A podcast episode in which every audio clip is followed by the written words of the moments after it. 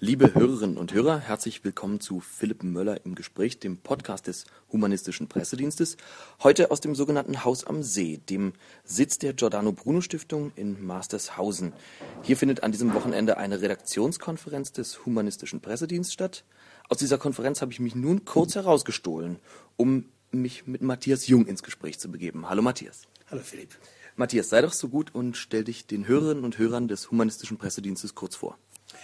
Ich bin von meinem Beruf her Gestalttherapeut am Gesundheitszentrum Dr. Max Otto Burgerhaus in Lahnstein bei Koblenz.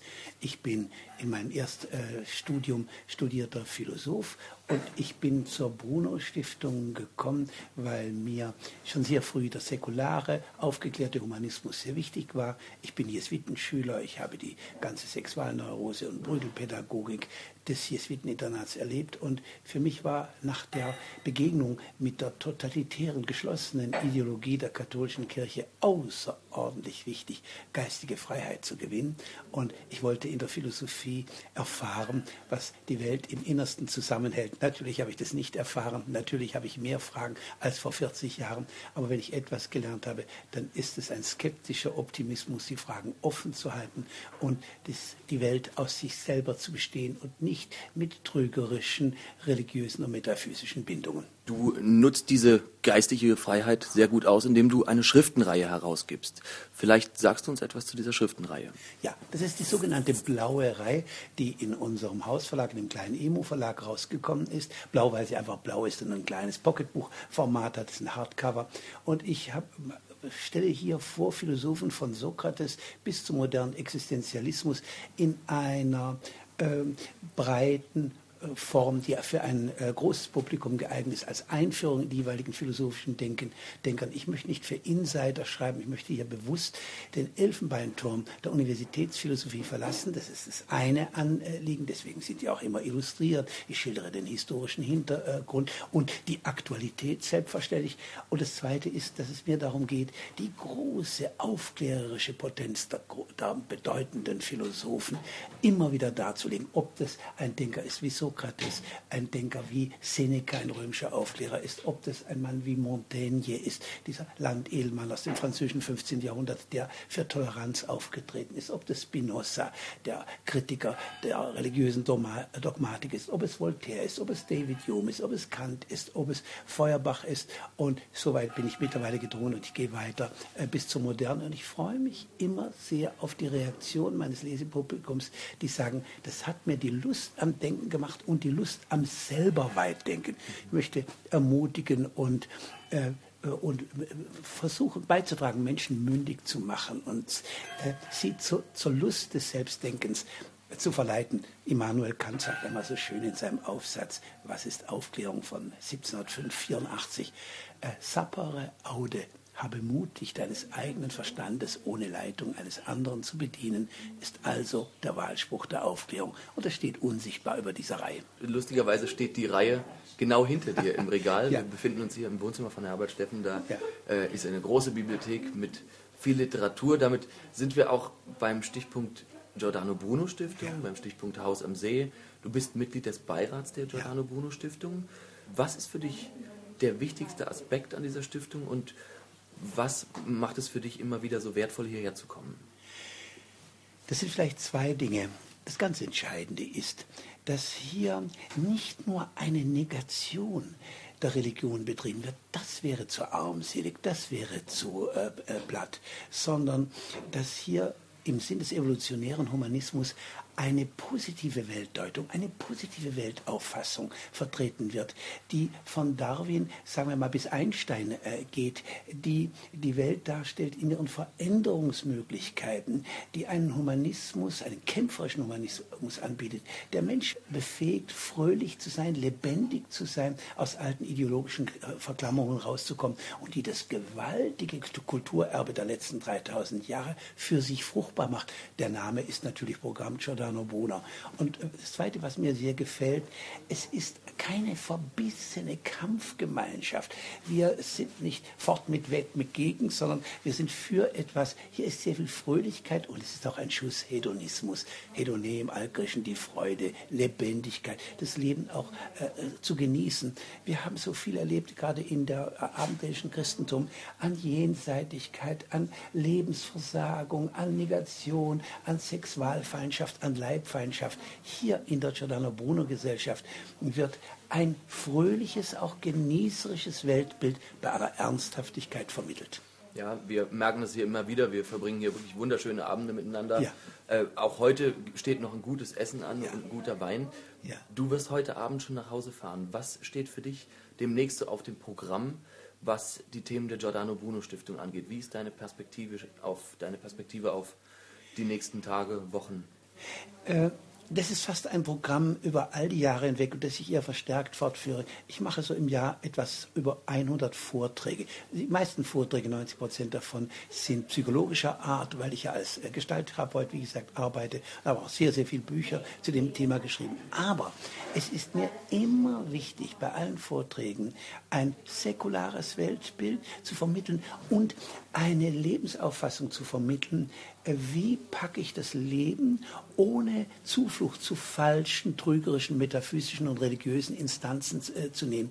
Das bringe ich in unzähligen Formen, sei es in, der, in, den kurzen philosophischen Exkursionen, sei es vor allen Dingen auch in der Literatur. Da gibt es eine große Spannweite von, äh, von säkularer Literatur, ob das Gottfried Keller ist, das geht hin bis zu Thomas Mann, bis zu Hesses Stufengedicht, in der man Menschen vermitteln kann. Äh, es, es ist wichtig, auf dieser Welt, in diesem Diesseits zu kämpfen und da auch Mut zu machen. Also insofern setze ich sozusagen, militärisch gesprochen, vorne an der Front um. Ja. es gibt die Giordano Bruno Stiftung jetzt sechs Jahre. Wie lange bist du dabei und was waren für dich so die schönsten, bewegendsten, vielleicht wichtigsten Momente in dieser Stiftung? Ich bin äh, seit etwa drei Jahren vorbei. Meine sehr kluge Schwester, eine Diplompsychologin und in Süddeutschland bekannte äh, Psychotherapeutin, die hatte eine Begegnung gemacht mit Herbert Steffen, diesem charismatischen äh, Unternehmer und Philanthropen, der nun wirklich etwas umgesetzt hat. Sie war begeistert und geflügelt und hat gesagt, du musst den Mann kennenlernen, du musst in diese Stiftung gehen, das ist es. Was mich hier so angezogen hat, war äh, das die Großzügigkeit, die Fröhlichkeit, die Lebendigkeit. Ähm, ich hatte auch schon ich hatte auch schon erlebt, ähm, dass so, äh, wie soll ich mal sagen, so eine, so eine einfache religionsfeindliche Stimmung gemacht wurde mit einer gewissen Militanz. Das habe ich hier eben genau nicht erlebt. Ich habe hier sehr viel Bildung erlebt. Ich habe hier Menschen erlebt aus allen Spektren und auch aus den verschiedensten Altersschichten, auch durchaus unterschiedlichen sozialen Schichten, die sich in einem äh, äh, einig sind. Wir lassen uns nicht mehr von außen gängen.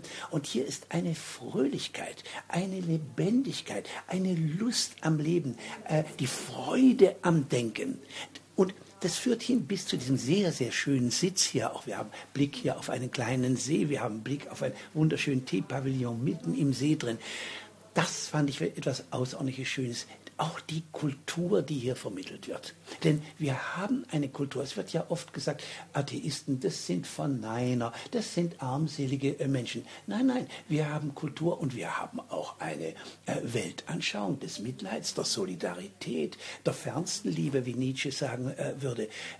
Da ist eine ganz große Tradition, die zum Teil auch verschüttet war. Die geht von der Antike, die haben wir schon bei Epikur, die haben wir bei Seneca. Das habe ich hier in einer noblen und weiten kosmopolitischen Weise wiedergefunden. Und hier wird äh, gearbeitet, auch mit den Mitteln der Kunst, wenn ich äh, äh, denke an unseren Michael Schmidt-Salomon, da wird komponiert, da, wird, da werden auch Vorbilder der europäischen Aufklärung, wie etwa Darwin, werden wieder wirklich ins Leben äh, gerückt. Das finde ich großartig, die Giordano Bruno Stiftung präsentiert ein anspruchsvolles Denken, ein weit gefasstes Lebensgefühl und so sollte es auch sein. Ja, der Atheismus ist ja letztlich nur ein wirklich kleiner Teil ja. einer naturalistischen Weltanschauung, ja. in der man nicht an Geister, Götter, Feen, ja. Elfen oder ähnliches glaubt.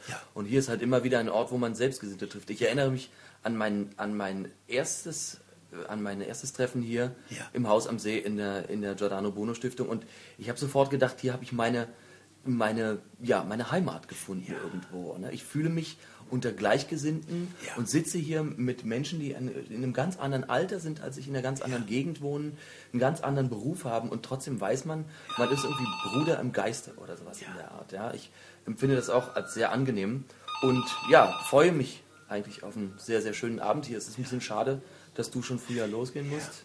Aber das lässt sich nun mal nicht ändern. Wir werden ja. sicherlich wieder hier zusammenkommen. Ich werde oft dabei sein. Und darf ich noch sagen, ja, sehr gern. das mit der geistigen Heimat finde ich wundervoll. Genau das habe ich hier auch gefunden. Ich fahre hier jedes Mal mit Freude im Herzen. Ich habe den Kontakt mit Freude. Das äh, ist hier auch ein gesellschaftlicher Verbund, äh, der die Feste auch feiert. Und dass man gemeinsam lacht, sich freut. Und hier ist eine Verbundenheit. Und es geht hier nicht um Selbstdarstellung und Eitelkeiten. Hier äh, sind Professoren Professoren und Hausfrauen sozusagen in einem Riesenverbund sind zusammen. Das ist was ganz Großartiges. Ja, es hängt natürlich auch ein Stück weit damit zusammen, dass hier größtenteils Leute sitzen, die sich die ihre Darstellung ja schon auch woanders geholt Stimmt. haben und das vielleicht auch gar nicht mehr müssen und sich hier ja. auf einer Augenhöhe begegnen ja. können ich komme hier nun als relativ junger Mensch und Student ja. oder gerade abgeschlossener ja. an. Ich bin ein 70-jähriger Knacker. Ja, also ist es nicht wunderschön, genau. diese Brücke zwischen den Generationen auch. Ja. ja, wir können uns hier wirklich einfach aufs Sofa fläzen. Und als ich das erste Mal hier war, hat der Herbert Steffen direkt ein Bier aufgemacht und einen lockeren Spruch gebracht. Ne? Es ist also weit entfernt davon, sich irgendwie elitär zu geben oder so. Natürlich ist es ein nobles Haus, ist wunderbar, aber der Herbert Steffen zeigt sich ja auch ja. entsprechend generös gegenüber ja. der, der, gesamten Stiftung und allen Mitgliedern. Es werden Projekte mitfinanziert und ähm, ja, es ist auch schön, wir Älteren beispielsweise, wir sind ja sozusagen jetzt jenseits der materiellen Sorgen. Mit, meinem Alter haben wir es in der Regel geschafft. Und von dort her macht es uns auch wieder Spaß, dafür zu spenden, auch materiell ein Mäzen zu sein, dass diese Bewegung einfach lebt. Denn wir sind nach wie vor noch eine Minorität. Die äh, Kirchen haben gewaltige Gelder zur Verfügung. Wir sind ja äh, im, äh, im Augenblick noch eine kleine Diaspora, aber wir wachsen außerordentlich. Es ist auch schön, den Erfolg zu sehen.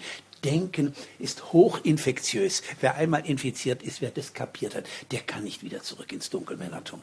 Wie stehst du zu der Aussage, dass die Giordano Bruno Stiftung nach außen manchmal als Sekte wahrgenommen wird oder als ähnliches? Ach, das ist so ein klassisches Argument der hilflosen Gegner. Ich komme beispielsweise jetzt in meinem äh, beruflichen Leben, äh, bin ich sehr verbunden mit der ganzheitlichen Gesundheitsbewegung, also sprich Vollwertkost, sprich, dass man auch alternative Heilmethoden reinnimmt, wie, äh, wie, wie Kneipsche Maßnahmen mhm. und dergleichen, oder die Phytologie, der, dass man Kräuter macht und nicht alles nur immer mit technischen Apparaten. Ja, wir werden dann wieder als Körnerfresser verunglimpft, als ob wir Kleingeister wären. Das ist ein Argument der reinen Hilflosigkeit. Äh, ich finde sehr wenig substanzielle Argumente. Und interessant ist ja, dass die Giordano Bruno Stiftung eine Durchschlagskraft hat, entwickelt hat. Innerhalb kürzester Zeit ist die ernst genommen. Gerade weil die Gegner die, die Konservativen, die Festhalter am anderen, die haben natürlich Angst, was will man gegen Aufklärung setzen. Die Reaktion hatte immer, musste sie auf die Hilfsmittel der Repression, musste sie zurückgreifen. Ich bin noch aufgewachsen bis 1966 in, einer, in einem äh, Milieu, in dem die katholische Kirche die kritischen Bücher von Kant bis Sartre auf den Index gesetzt hat, den Index ja, Librorum genau. Prohibitorum, den, den, den, Katalog der verbotenen Bücher. Äh, die kritischen Bücher, die ich noch als Jesuitenschüler gelesen habe, äh, ich war ständig im Stadium der Todsünde. Ich habe sie zum Teil gelesen, ich konnte sie auch gar nicht begreifen, aber dass sie auf dem Index waren, war für mich ein Qualitäts- und Gütesiegel. Das war wie das Biosiegel, war, war das drauf. Wenn man sich das überlegt, diese Hilflosigkeit, Sie können heute, Sie können es nicht mehr machen. Und nun kommen Sie mit solchen, mit solchen Verunglimpfungen. Eigentlich, denke ich, kann uns das Spaß machen. Das, äh, man merkt auch, dass wir Sie ärgern. Und ich finde es schön, ich ärgere die Reaktionäre gern. Mhm. Wir haben vorhin, also die Giordano Bruno Stiftung ja. trifft ja immer mal wieder ins Schwarze, was man an den heftigen Medienreaktionen ja. merkt. Das war gerade diese ehemalige Heimkinder-Demo. Ja. Da, da baut der Jack Tilly eine drei Meter hohe Prügelnonne und ist sofort in allen Medien zu sehen. Sofort. Was natürlich auch damit zusammenhängt, dass der Anteil der Bevölkerung, die eben davon ausgeht, dass es im Universum mit rechten Dingen zugeht, immer mehr wächst, ne? wächst. Also das ist schon interessant zu sehen und wir haben ja auch vorhin beim Essen nochmal drüber gesprochen.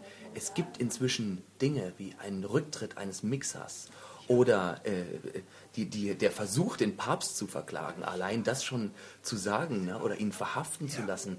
Es gibt inzwischen Dinge, die wären ja vor ja, zehn nicht, Jahren nicht vor denkbar zehn gewesen. Jahren noch nicht denkbar ja. gewesen. Oder kannst du wahrscheinlich noch viel mehr sagen?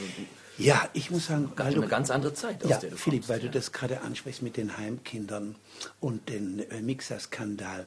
Ich habe bis jetzt so locker gesprochen, aber ich muss sagen, diese, was hier aufgedeckt wird, das kann mich an den Rand der Tränen bringen, weil mhm. ich habe so eine äh, Brügelpädagogik bei den Jesuiten erlebt in Österreich. Ich war sieben Jahre im Jesuiteninternat.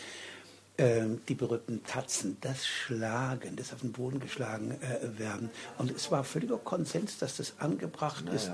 Und ich habe es wie viele andere, ich habe natürlich selber als äh, Therapeut in meiner Lehranalyse diese Dinge durchgearbeitet. Da kam sehr viel Tränen und sehr viel Wut kam da wieder raus. Aber es hat mich immer ein bisschen ohnmächtig gemacht, dass das kein Thema einfach äh, war. Wer da mal was gesagt hat, der wurde ein bisschen als Schreihals nicht ernst genommen. Dann kam die Entlastungsargument, naja, eine Ohrfeige hat nie einem geschadet das, das Watschen-Argument. Und ich muss sagen, mich, für mich hat, ist es ein Reinigungsprozess, dass diese Dinge endlich mal auf den Tisch kamen. Und diese Missbräuche waren ja nun wirklich auch strukturell. Auch, auch die ganze Sexualneurose, die sich natürlich auf der anderen Seite folgerichtig in Übergriffen austreibt. Der Nietzsche hat mal was hier Schönes gesagt, der große Psychologe unter den Philosophen, der sagte, der, die Kirche gab dem Eros Gift zu trinken, er starb zwar nicht daran, aber er entartete zum Laster. Alles, was schön war, mhm. wurde abgeschoben und zum Laster gemacht. Ich bin sehr, sehr froh und ich hoffe, dass noch mehr kommt. Ich warte eigentlich stündlich darauf, dass die sogenannten Priesterfrauen, dass die sich beispielsweise melden. Denn was wir jetzt erleben, ist immer noch nur die Spitze des Eisbergs. Das ist nicht der Eisberg selber, der liegt noch unter Wasser.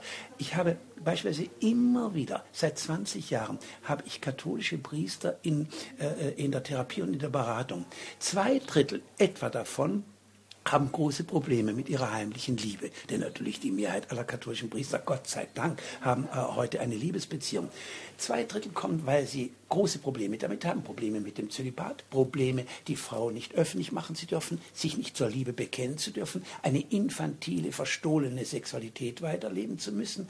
Und ein anderes äh, äh, Drittel sind schwule Priester, die natürlich ihren Mann nicht ins Pfarrhaus nehmen äh, ja. können, die noch äh, im Zweifel auch erpressbar sind. Das sind ja. schreckliche Situationen, das sind wundervolle Männer. Wir haben doch gerade den Fall von dem Berger gehabt, der als Herausgeber ja. der Zeitschrift Theologisches zurückgetreten ist mit einem riesen Artikel in der Frankfurter Rundschau und er hat gesagt, der Auftritt vom Overbeck bei Anne Will war für ihn der Stein des Anstoßes, um seinen, seinen Rücktritt äh, bekannt zu machen. Ja, Es ist ja fürchterlich. Ich habe vorher mit gesprochen, er ist Kirchenmusiker in der katholisch, mehr Musiker als Kirchenmann, aber er, er kennt die Bande da ganz gut. Ja. Und er sagt, meines Erachtens ist ein Großteil der geistlichen Angestellten homosexuell. Und keiner traut sich das zu outen. Und es gibt ja immer mehr, die sagen, die Kirche muss ihre Position zu dem, zu dem Thema auch schlicht und einfach ändern. Wie siehst du die Chancen, dass das demnächst tatsächlich passiert? Es ist ja, wir sind ja ein ja. bisschen in einer Aufbruchsstimmung. Sind, also demnächst ist natürlich ein großes Wort. Demnächst in diesem Theater, wann ja, wird das geschehen? Aber Philipp, ich bin deiner Meinung diese Wunde der Kirche wird aufbrechen. Sie, ist, sie beginnt jetzt ein Stück aufzubrechen. Es wird auf die Dauer nicht durchhaltbar sein. Man kann die, Menschen, man kann die äh, Kleriker nicht um das Schönste betrügen, um die personale Liebe. Ich habe einen Pfarrer in der Therapie gehabt, der jetzt auf Pension ist, da werden sie meistens mutiger, und der seit 25 Jahren hatte der, ich würde sagen, eine Frau, mhm. seine Frau, ja. Geliebte würde ich, wäre ein diskriminierender Ausdruck in diesem Zusammenhang. Und jetzt und ich bin über ihn gekommen, an, äh, über diese Frau. Und jetzt hat er zu ihr gesagt, zieh ins Pfarrhaus. Er übernimmt noch Pfarr, äh, äh seelsorgerliche Arbeiten, aber er ist äh, de facto auf äh, Rente. Dann habe ich gefragt, ihn zwei Dinge gefragt. Ich habe gesagt, wie konntest du das wie kannst du das mit dem Zölibat äh, vereinbaren? Dann hat er zu mir gesagt, weißt du, hier gibt es eine einfache Frage. Der Vatikan hat Unrecht und ich habe Recht. Liebe ist immer personal. Ich kann nicht einen abstrakten Gott lieben, sonst ist ein konkreten Mensch. Hier habe ich das habe ich auch nie gebeichtet. Hier ist es keine Sünde. Und das Zweite war, dass er sagte, es kann mir jetzt auch keiner mehr, mehr was äh, tun. Ich stehe dazu. Wünschenswert wäre mal, dass mal tausend Pfarrer wie damals die Frauen, ich habe abgetrieben im ja, Stern, ja. auf Titelbild tausendfach bekennen würde, ich habe eine Frau oder ich habe einen Freund. Dann, dass mal diese Eiterblase platzt, Sie könnten nicht tausend auf einmal entlassen. Ich bin sicher, das wird kommen, das muss äh, äh, äh kommen. Sie werden es auch vom Nachwuchs nicht mehr halten können. Im letzten Jahr gab es 100 Priesterweihen in ganz Deutschland, bei 27 Diözesen, bei 25 Millionen Katholiken. Die, die Pfarrseminare sind verwaist. Es wird kommen und da ist ja diese Doppelmoral. Mit jedem Theologen, mit dem man sich unterhält, mit normalem Pfarrer, unter vorgehaltener Hand sagt er, natürlich ist es nicht mehr Zeit. Und wenn er sehr intelligent ist und wenn es eine vertrauensvolle Situation ist, wird er sich, sich auch privat eröffnen. Und offiziell wird gelogen, dass sich die Balken brechen. Ja, es erinnert mich so ein bisschen an einen Witz, den ich letztens im Fernsehen gehört habe. Da sitzen zwei Priester beieinander und der eine fragt den anderen, meinst du, wir werden es in unserem Leben noch miterleben, dass der Zölibat abgeschafft wird? Da sagt der andere, na, wir vielleicht nicht, aber unsere Kinder. das ist schön. Wunderschön. Genau. Wir sind damit auch so ein bisschen ja. beim Thema Arbeitsrecht. Also es werden ja hier Punkte angeschnitten. Die Kirche verlangt ja auch von ihren Angestellten, die vielfach in mhm. Einrichtungen beschäftigt werden, die staatlich finanziert sind, ja. die Konfessionszugehörigkeit und dann eben auch ja. den Zölibat. Jetzt ist es sicherlich streitbar, ob mhm. ähm, der Zölibat sich aufrechterhalten lässt. Das soll nicht unser Thema sein. Es gibt vielfach Anforderungen auch an Mitarbeiter, die mhm. meinetwegen Krankenschwestern, Reinigungspersonal oder auch Ärzte sind, ja. bei denen man sich fragen muss, ist denn ein Arzt ein besserer Arzt, wenn er an eine übernatürliche Kraft glaubt oder eher nicht? Sollte das überhaupt eine Rolle spielen? Wie siehst du das Thema aus arbeitsrechtlicher Perspektive? Da fragst du mich was sehr Kostbares. Ich bin seit 40 Jahren Gewerkschafter und es war für mich immer wichtig, wo ich sozial stehe. Ich halte es für vollkommen ähm, unhaltbar. Die Kirche steht, steht, sozusagen unter dem Schutz, dass sie ein Tendenzbetrieb mhm. ist. Aber ich habe das beispielsweise erlebt, dass die Buchhändlerin in einem katholischen Buchladen, der zu einer Abtei gehört, äh, sie darf ihre Scheidung nicht bekannt genau. geben. Es darf offiziell nicht bekannt geben, dass sie mit ihrem neuen Mann, dem sie frei verbunden ist, dass sie mit ihm zusammenlebt. Das ist natürlich eine groteske Lüge. Alle wissen es. Alle wissen es. Im, im Zweifel äh, bis hinauf zum Bischof. Aber äh, es wird so gehalten. Ich, ich denke, A, es ist nicht mehr haltbar und B, das zeigt natürlich dort, wo die Kirchen können, gerade besonders die katholische Kirche, da werden gusseisern die Machtansprüche aufgegangen. Hier geht es um Macht und geht es um Knechtung. Ja, es geht letztlich auch um Politik. Also wenn, um ich, Politik. wenn ich in der IDEA-Zeitschrift äh, ein Interview mit Frau Merkel lese, die ganz klar sagt, das C in unserer Partei steht für unser Fundament und ich verstehe den Menschen als die Schöpfung Gottes, dann muss ich doch fragen, wie kann diese Frau eigentlich die Verantwortung, die politische Verantwortung für 80 Millionen Menschen übernehmen? von denen mindestens ein Drittel konfessionslos sind und auch die anderen äh, äh, Karteileichen. Äh, Karteileichen sind. Ja, also wir ja. ne, das Thema Arbeitsrecht. Ja. Jetzt haben wir mit der Giordano Bruno Stiftung ja gerade durchgeboxt, könnte man sagen, dass Sia Makzare vom Zentralrat der Ex-Muslime äh, politisches Asyl bekommen hat. Denn er hat sich vorher an die Bundesregierung gewandt, hat äh, Asyl beantragt und die haben gesagt, wieso denn Asyl? Sie sind religionsfrei, Sie können doch gar nicht religiös verfolgt werden im Iran. Also ein Unding. Sie haben, in solchen Fällen wird ja dann gesagt, konvertieren Sie doch zum Christen.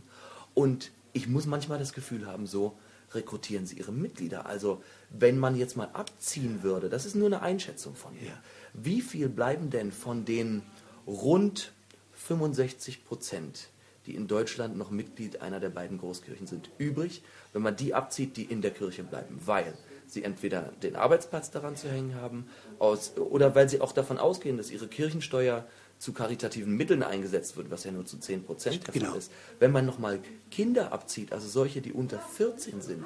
Die, die Zwangstaufe. Äh, richtig, die Zwangstaufe. Wir, wir sitzen hier unter dem Bild von Janosch, hier hängt ja bei ja. Herbert im Wohnzimmer das Original wie der Pfarrer dem, dem Kind äh, das Kreuz in die Brust hämmert. Ne? Das ist natürlich ein hartes Bild. Aber wenn man das alles mal abzieht, wer bleibt da eigentlich noch übrig, der tatsächlich im strengen Sinne religiös ist? Und ich habe so ein bisschen den Eindruck, dass daraus sich eben auch beispielsweise eine Giordano Bruno Stiftung oder ein IPCA oder ein Bund für Geistesfreiheit auch etwas nähert, weil ein Großteil der Bevölkerung letztlich schon, wie wir davon ausgeht, dass es im Universum mit rechten Dingen zugeht. Kann es sein?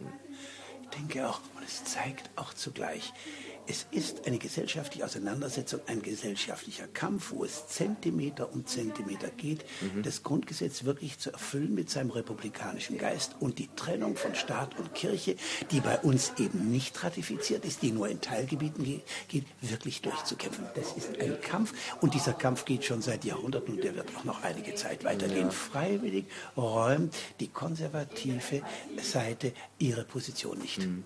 Ich bin ja demnächst eingeladen ins ZDF zu einer TV-Talkshow zum Wann Thema. Wird die sein? Das wird am 13.05. sein, wird ausgestrahlt um 23.45 Uhr. Keine besonders gute Zeit, ja. weil es der Herrentag ist wo Leute alle saufend durch die Gegend ziehen, ja, oder viele. Ja. Und äh, die wenigsten um 23.45 Uhr vor dem Fernseher ja. sitzen werden. Aber wie auch immer, das Thema wird sein, wie viel Kirche braucht Deutschland? Und mit dieser Frage habe ich mich mal so ein bisschen an Carsten Frerk gewendet, hier unser Leiter vom äh, humanistischen Pressedienst, und habe gefragt, Carsten, was erhoffst oder erwartest du eigentlich noch, was du in deinem Leben mitbekommst an großen Änderungen? Er sagt, ganz interessant, in ungefähr zehn Jahren, wenn es so weitergeht mit den Austrittszahlen, in ungefähr zehn Jahren wird die Anzahl, der Anteil in der Bevölkerung solcher Menschen, die in einer der beiden Großkirchen sind, unter 50 Prozent sinken. Und dann schlagen die Juristen zu. Die Juristen gehen mit einer ganz nüchternen Art ran und werden bestimmte Dinge ändern.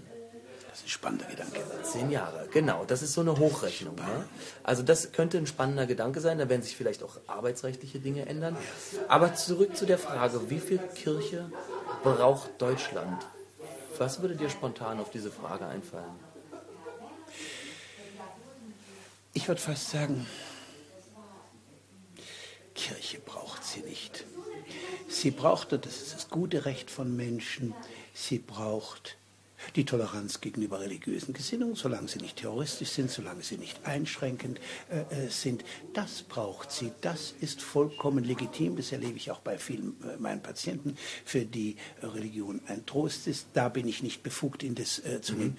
Aber Kirche als Institution, ich sehe hier langfristig keinen Bedarf die säkularen Instanzen und Institutionen stehen bereit, das zu, über, äh, zu übernehmen. Es gibt genügend, auf allen Ebenen gibt es. Man kann Notfallseelsorge kann man machen mit einem Pfarrer, man kann sie genauso machen mit einem Psychologen, mit einem humanistisch Engagierten.